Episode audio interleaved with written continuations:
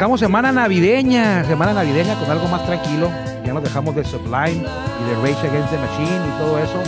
Este grupo se llama Bell and Sebastian, creo que se llama. No es tan viejo, es por ahí de este milenio ya. Esta canción, esta melodía es I Want the World to Stop, algo tranquilón, bien tocado, eh, sin nada exagerado, tranquilito, lo que es, nada más, pero melódico, buen ritmo.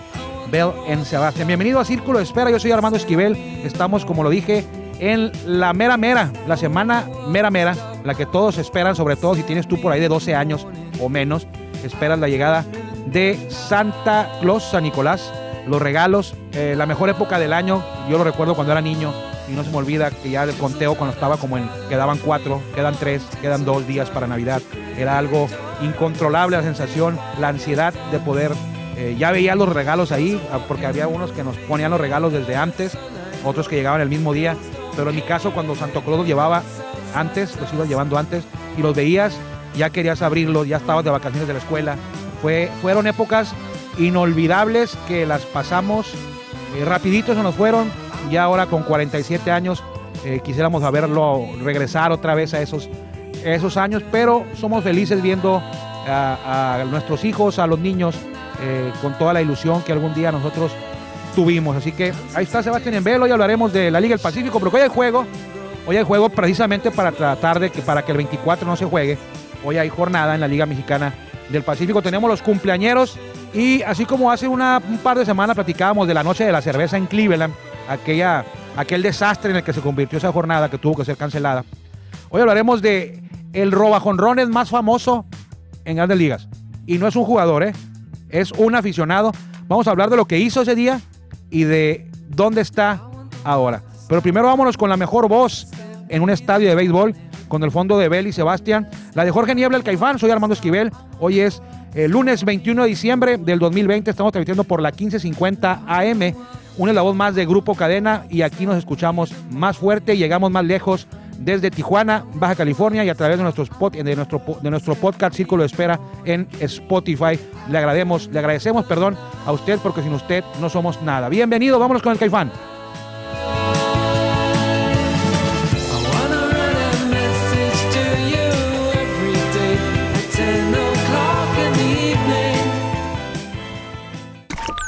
Estamos en el círculo de espera. Acompáñanos a tomar turno y hablar de béisbol con un toque relajado.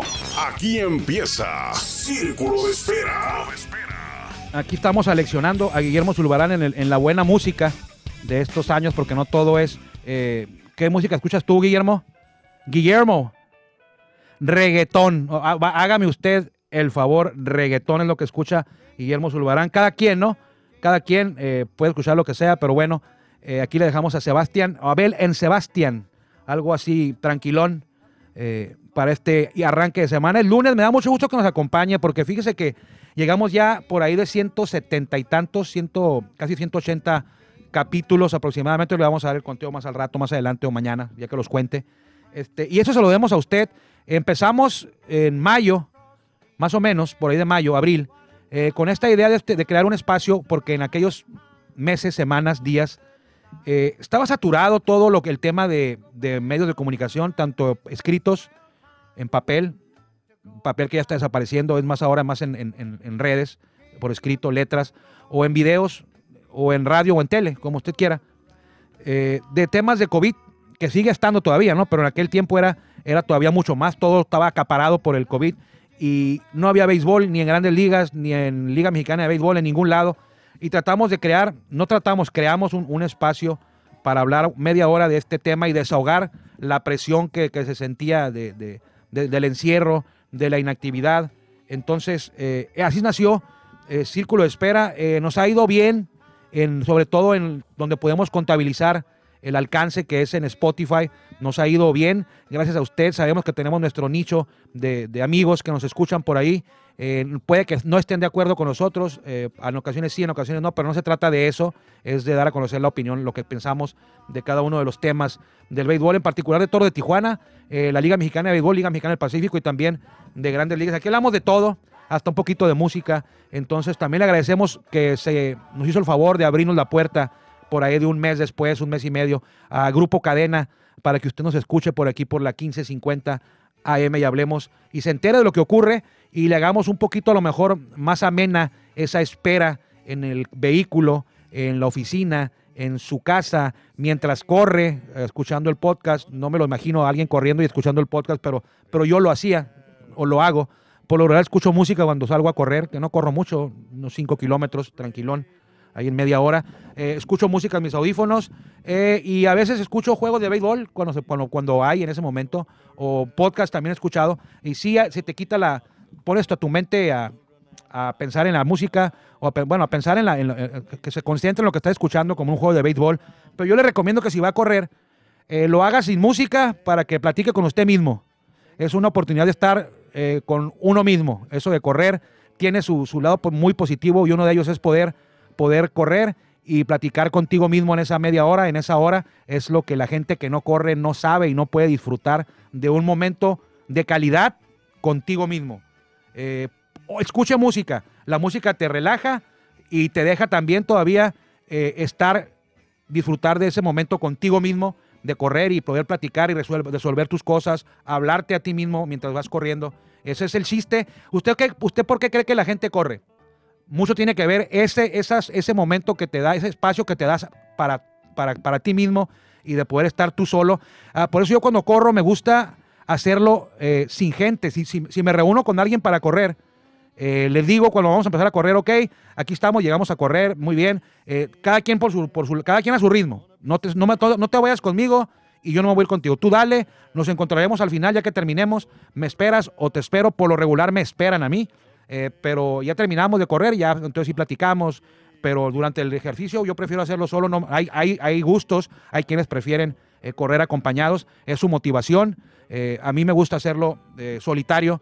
Sí, sí, sí, salgo a correr con conocidos compañeros, pero, pero a la hora de que estamos corriendo, cada quien lo hace a su ritmo. Y no tiene comparación participar en alguna carrera atlética eh, no ganarla, porque uno no, no, está para ganar nada, pero sí la sensación de correr en la ciudad, sobre la calle, eh, es, es, incomparable. Pero bueno, no es promoción, si a usted le gusta otro ejercicio, adelante. Yo también cuando estaba más joven, hoy tengo 47 años, cuando estaba más joven, prefería eh, jugar béisbol, jugar fútbol, carreras no, no me gustaba, no me llamaba la atención, decía, ¿cómo es posible que salgan a, a correr? Perdón, ya después lo entendí, de hecho en mis tiempos como reportero de deportes, no me gustaba cubrir carreras atléticas. Para empezar porque eran muy temprano, eran a las 8 de la mañana por lo regular, a veces más temprano. Entonces, pero ahora todo cambia, ya que va uno creciendo, se va dando cuenta y le van cambiando los gustos hasta, hasta musicales a veces, espero que no. Pero bueno, vamos a hablar del Pacífico porque ya estamos en la recta final, le quedan a esto pues dos semanas antes de que arranque eh, los playoffs, ya más o menos nos hemos dado cuenta quiénes van a clasificar, Guasave, Obregón, eh, ahí anda Monterrey, eh, Hermosillo, ahí van a estar, Culiacán. Eh, ¿Quién más por ahí en medio? Anda Mexicali, vamos a decir que Mexicali se va a meter también. Y ya sabemos quiénes se pueden quedar fuera. Navojoa, eh, Cañeros, ahí anda Venados, cuidado. Entonces ya va para allá. Y hoy va a haber jornada porque eh, usted sabe que se, se atraviesa Navidad y la Liga del Pacífico, el 25 sí juega, pero el 24 no. Y el 24 va a ser lunes 21, va a ser jueves el 24. Ese día no hay juego para que los jugadores pues puedan estar reunidos con quien su familia, pero algunos que no viven que, vi, que no viven en la plaza donde juegan, pues no pueden estar con su familia, pero están tienen el día libre. Eh, el viernes sí hay juego, el 25, entonces para poder descansar el jueves van a jugar lunes, martes y miércoles. El jueves se descansa, pero más que nada pues van a viajar la mayoría, ¿no? Para, para la siguiente eh, serie que arranca el viernes. Yo te le voy a decir cuál arranca hoy, eh, cuál arranca el viernes. Hoy hay cuatro encuentros programados en la liga. Eh, los horarios, pues por confirmarse, ya sabe. Mazatlán va a estar en Obregón, urge a Mazatlán. Navojoa en Hermosillo, le urge a Navojoa. A todos les urge, pero bueno, estoy hablando para los que no, para los que están, tratando de evitar la eliminación. En Mexicali, en Culiacán, buen duelo, ¿eh? Los dos, ahí en Culiacán, en la capital de Sinaloa. Y los mochis en Guasave, los mochis, pues ya no sé si les surja. Y a Guasave, pues, pues no les surge, pero, pero qué mejor que seguir sacando buenos resultados, sacar resultados para ubicarse en una mejor posición en la tabla y tratar de que tener juegos de local.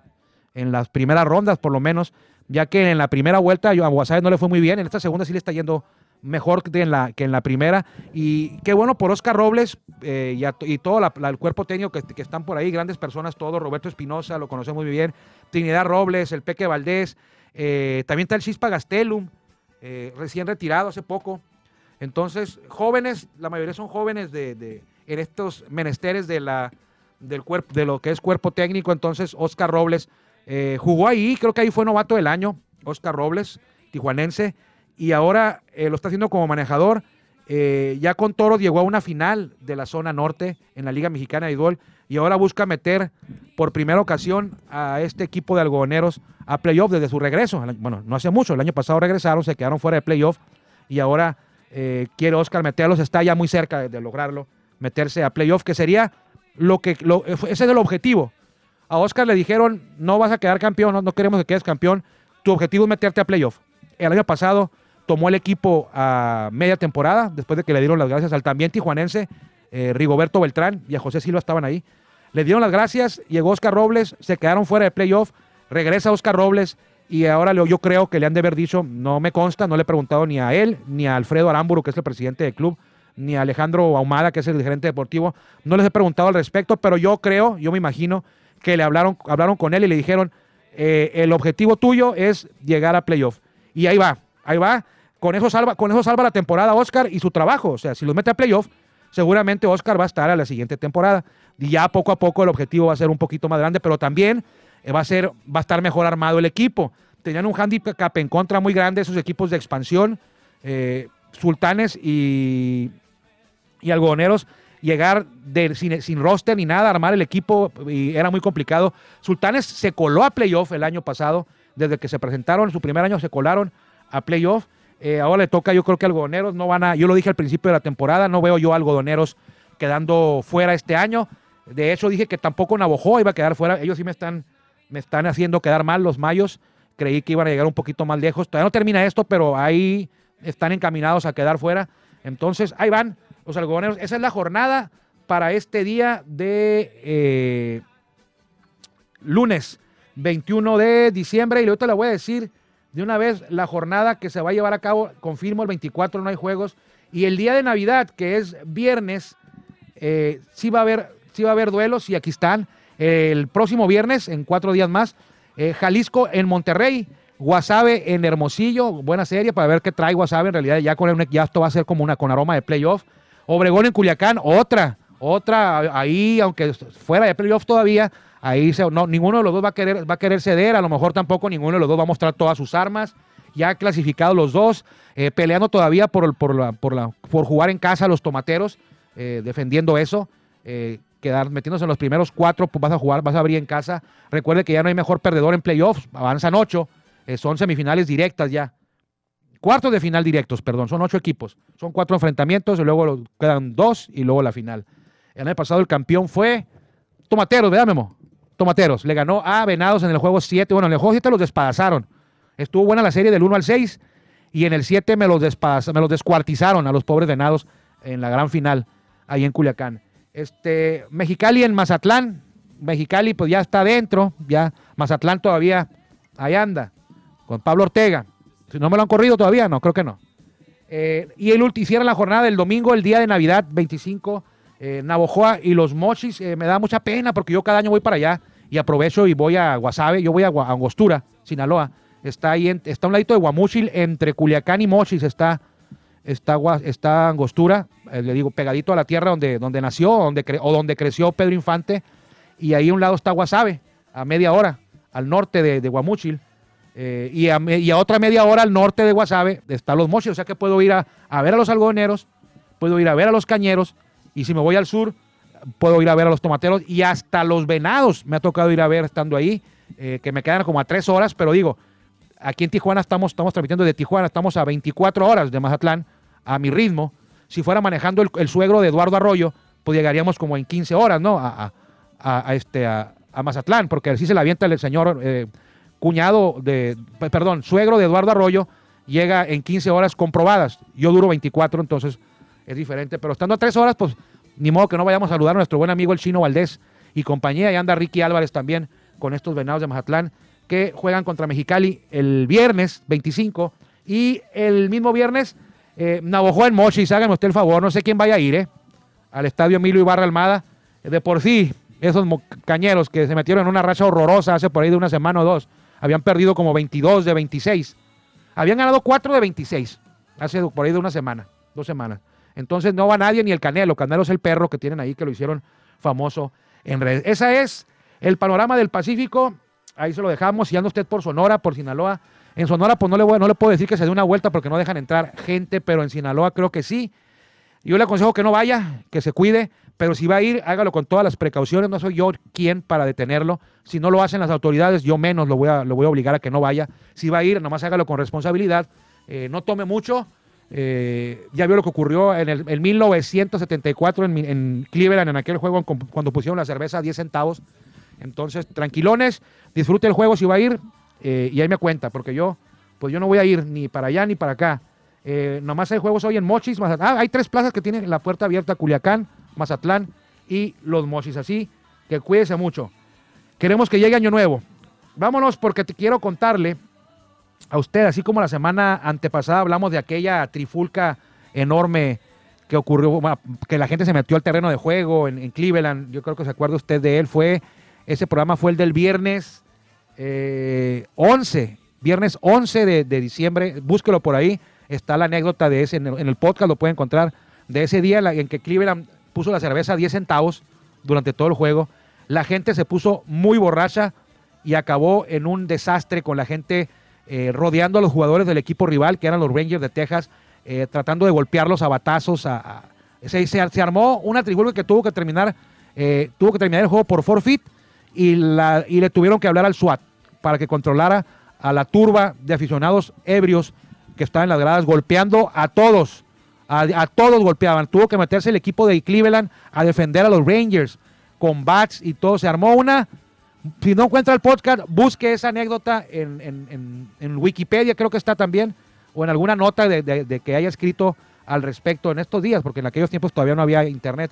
Pero búsquela. Hoy hablaremos de una atrapada, dijimos al principio, de un, de un tipo que se dedicaba o que se dedicó en alguna ocasión y se hizo famoso por robar un cuadrangular. Y no era un jugador, era un aficionado que en ese momento tenía 12 años y se llama, porque todavía vive, Jeffrey Mayer, que ahora debe tener 34 años. Pues resulta que era el primer juego de la serie de campeonato de la Liga Americana de 1996.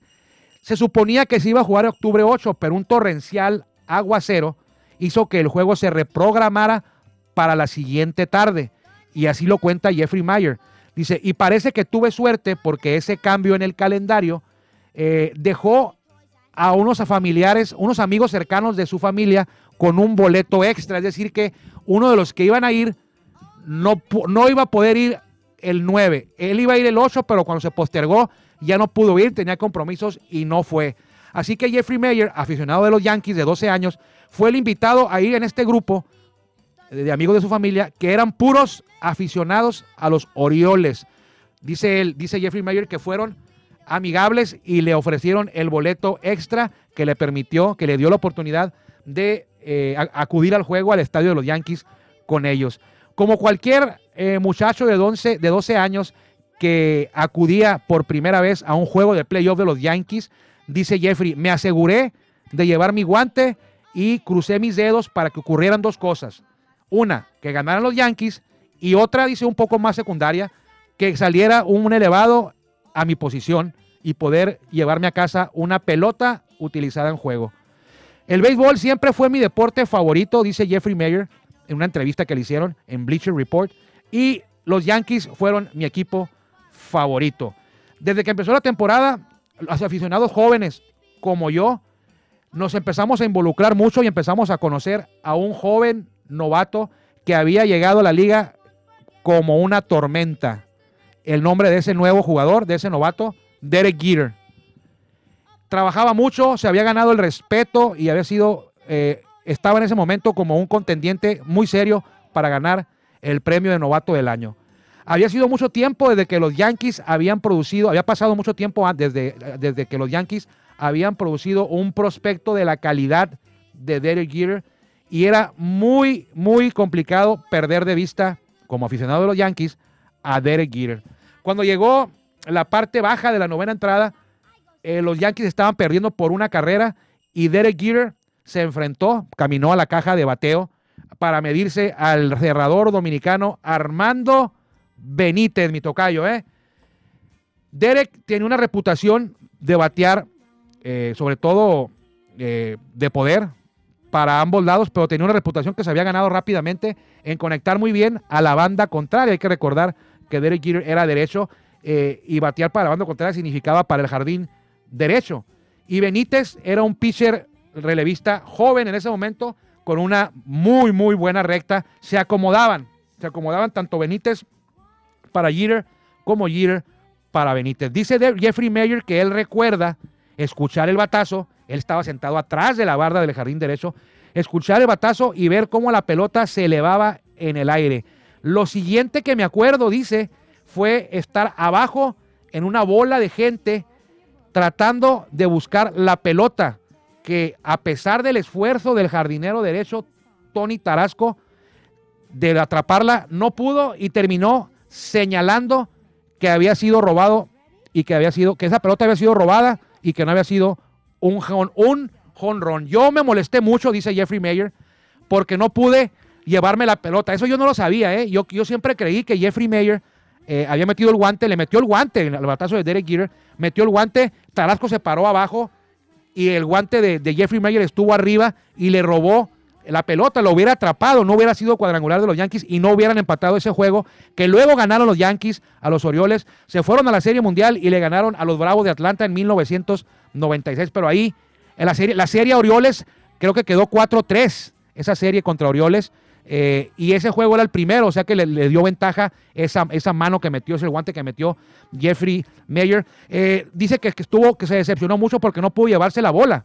La, metió el guante, le pegó en el guante, pero la bola se fue para atrás de él, del otro lado de la barda, y la agarró alguien más. Pero dice que muy pronto se dio cuenta de lo que había ocurrido. Dice, ya que me di cuenta de que no era un típico cuadrangular el que acababa de ocurrir los próximos días y, años subsecuentes fueron impactados, mi vida fue impactada por ese momento en el que yo me involucré y que se convirtió en una parte histórica del béisbol. Fíjate lo que son las cosas del tiempo. Ese momento en que él va, pone la mano, pone el guante, cambió toda su vida. De ahí en adelante cambió para, para bien o para mal toda, toda su vida porque quedó marcado él en ese momento histórico del, del, béisbol.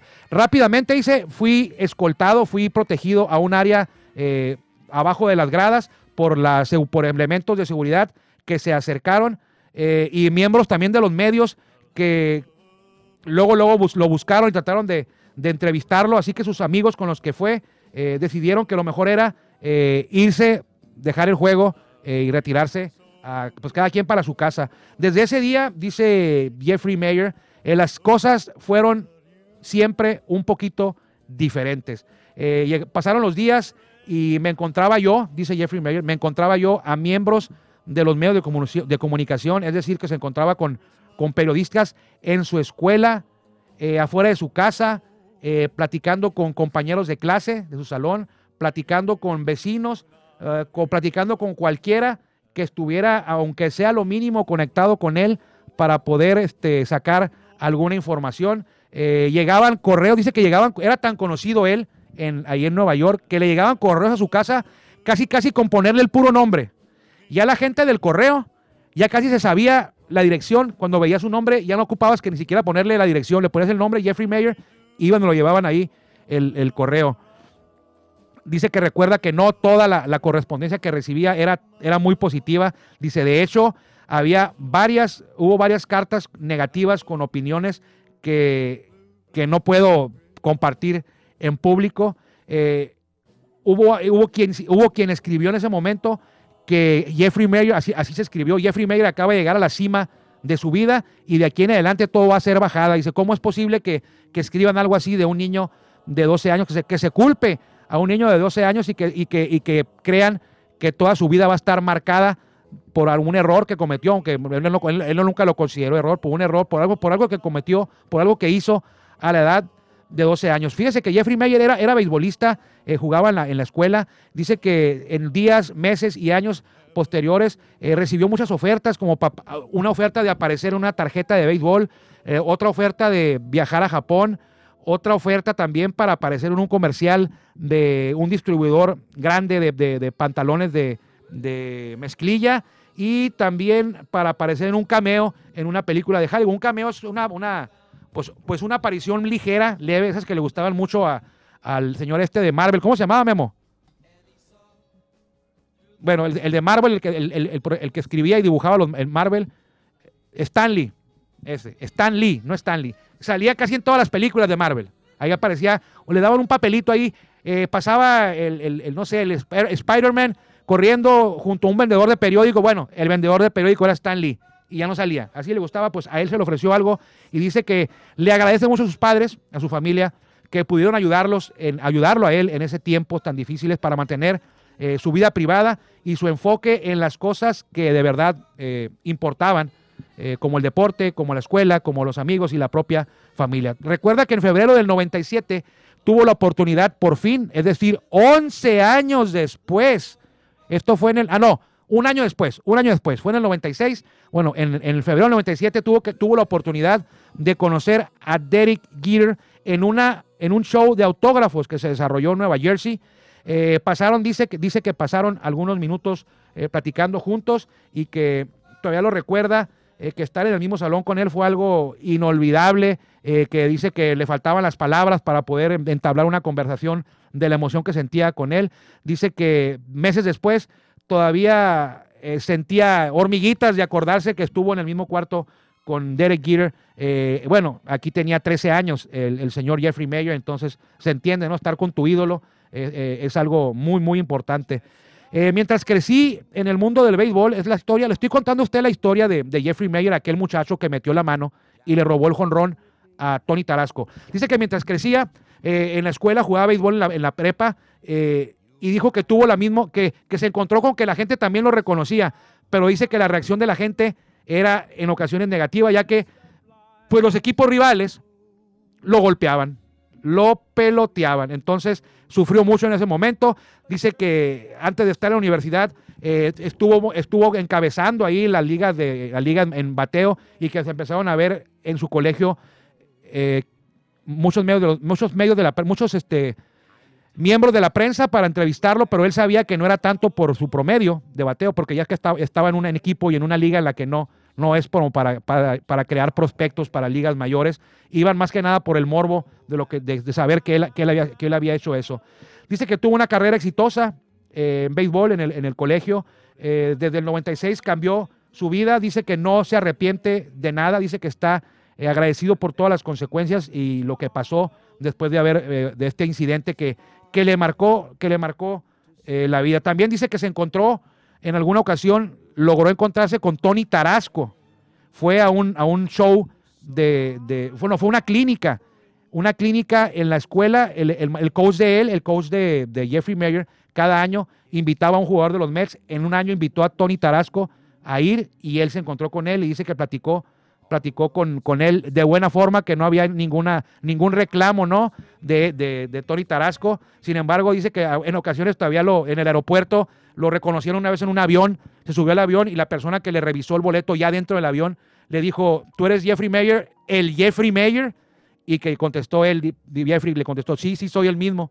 Eh, y ya le habló a sus compañeros que eran aficionados de los Yankees, a los, en los, los sobrecargos hombres ahí en el avión, y se tomaron una fotografía con él, que ahora tiene, ahora es casado, Jeffrey Mayer tiene dos, hijos y vive en la zona de, Boston, metido, muy metido en la, en la nación media roja. Dice que su esposa le va a los rojos, así como toda la familia de, su esposa. Entonces, esta es la historia de lo que ocurrió con él. Eh, no se arrepiente, dice que ahora eso no hubiera pasado ahora si hubiera repetición instantánea. Y dice, borraría yo ese momento de que, o sea, lo borraría de, de, que hubiera, si tuviera la oportunidad de que no hubiera sucedido, lo borraría y dice que la, dice, la respuesta es sencilla y es no. No cambiaría yo nada de lo que ha pasado en mi vida después de ese momento en el que metí la mano y evité y, le, dieron el, evité que Tony Tarasco capturara la pelota. Todos los eventos en la vida pasan por alguna razón y hay que aprender y crecer de cada una de las experiencias. Así que todavía vive, vive en Boston, es una, un héroe, un héroe entre los aficionados de los Yankees, eh, casi casi como si hubiera sido un jugador. Eh, los que están muy metidos en el béisbol se acuerdan de su nombre, algunos no, se nos olvidó. Eh, hubo otros que no tuvieron tanta, tanta suerte como Steve Barman. Steve Barman fue el que metió la mano y evitó que Moisés Alú capturara esa pelota y, los cachorros fueron eliminados por los Marlins. Entonces es otra historia que luego contaremos. Pero ahí le dejé la de Jeffrey Mayer, más que nada recordarla y decirle a usted en dónde está ahora Jeffrey Mayer. Nos encontraremos mañana, mañana ya martes aquí en Círculo de Espera. Si Dios quiere, le agradezco por su tiempo que me haya acompañado, que me haya permitido, que me haya permitido, perdón, acompañarlo yo a usted. Eh, mañana ya martes, por aquí nos encontramos, si Dios quiere, que le vaya muy bien. Gracias por acompañarnos en el Círculo de Espera. Nos escuchamos próximamente. Espera.